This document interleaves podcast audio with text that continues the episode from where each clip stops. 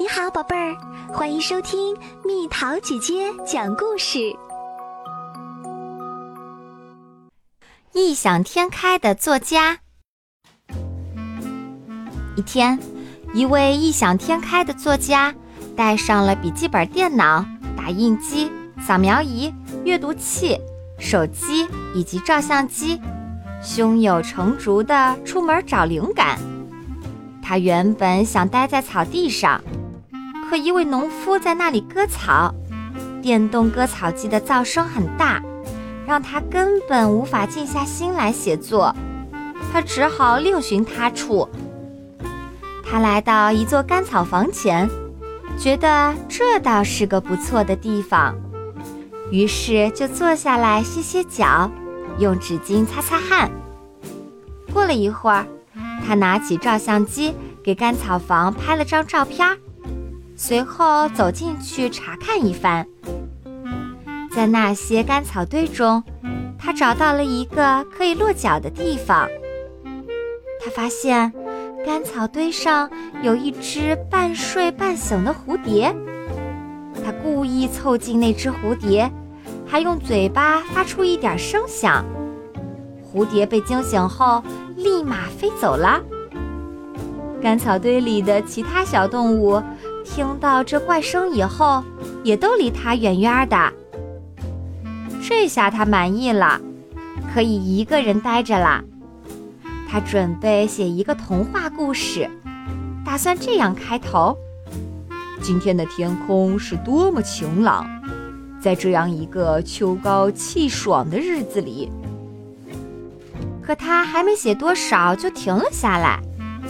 他赶紧在阅读器上翻看《作家养成手册》，书中给出的头一条写作建议就是：千万别用描写天气或者季节的句子作为故事的开头。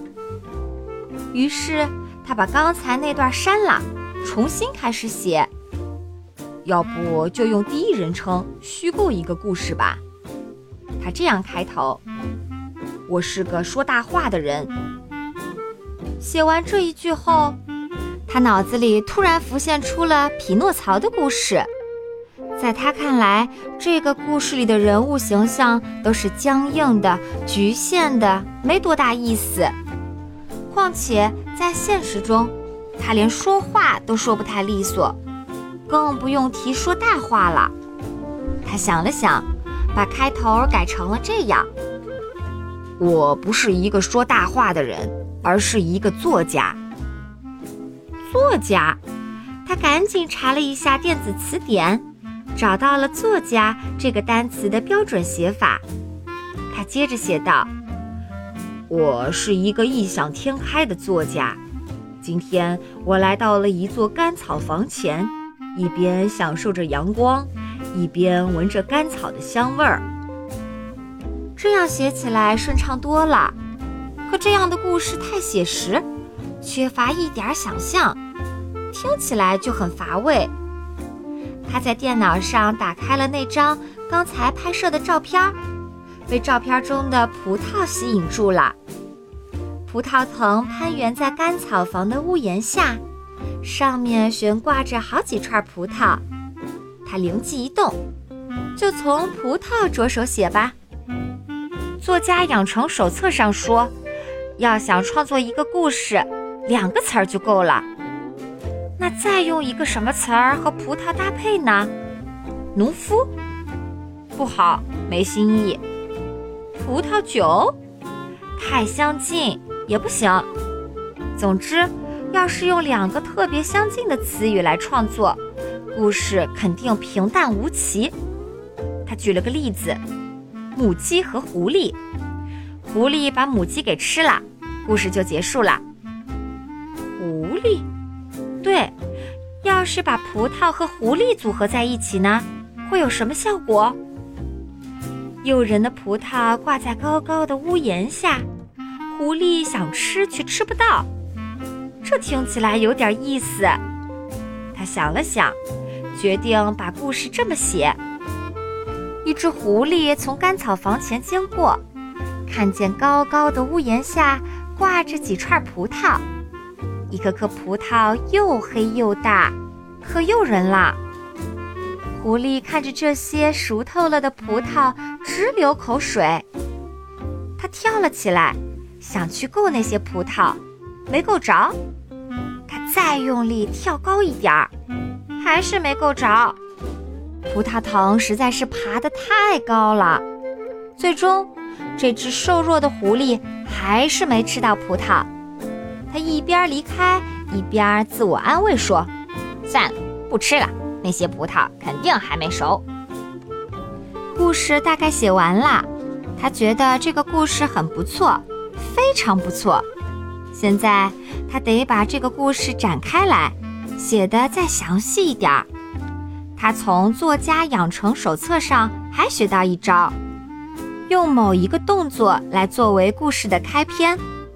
这还不容易，那就先描写狐狸的跳跃动作。勾起读者的好奇心。这个异想天开的作家顿时想到该这么开头：狐狸为什么跳了起来？他在跳体操吗？难道是在备战奥运会？另外，狐狸出现的位置要设置的远一点儿，不能让读者很快就注意到葡萄的存在，这样能增加悬念。接着，就像拍电影一样，让狐狸突然出现在荧幕中央，两眼直勾勾地盯着某处，让读者去猜测狐狸到底看到了什么。原来是成串的葡萄。然而，他在梳理故事结构时产生了一个疑问：这个故事好像不完全符合逻辑。那就上网查查看。他开始在网上搜索“狐狸与葡萄”，搜索结果令他大跌眼镜儿。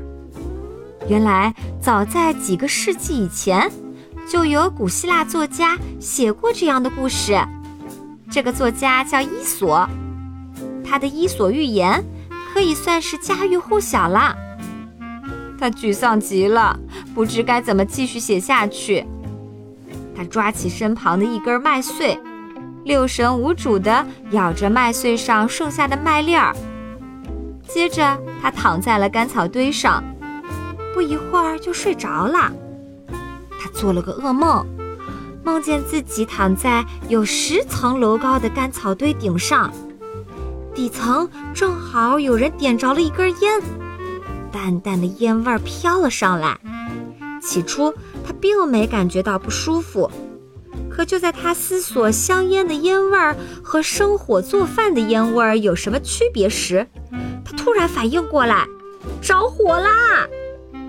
他被吓醒了，赶紧爬起来，想都没想就直接朝干草堆撒尿，试图以此来灭火。唉，他也不看看到底有没有人在底下抽烟，到底有没有着火。等他清醒过来时，他决定把这个噩梦写成故事，题目就叫《干草堆里的烟头》。他一边哼着小曲儿，一边开始创作他的新故事。这个故事应该挺有趣的，读者也可以根据他的线索试着写一写，说不定写的比这个所谓的作家还好呢。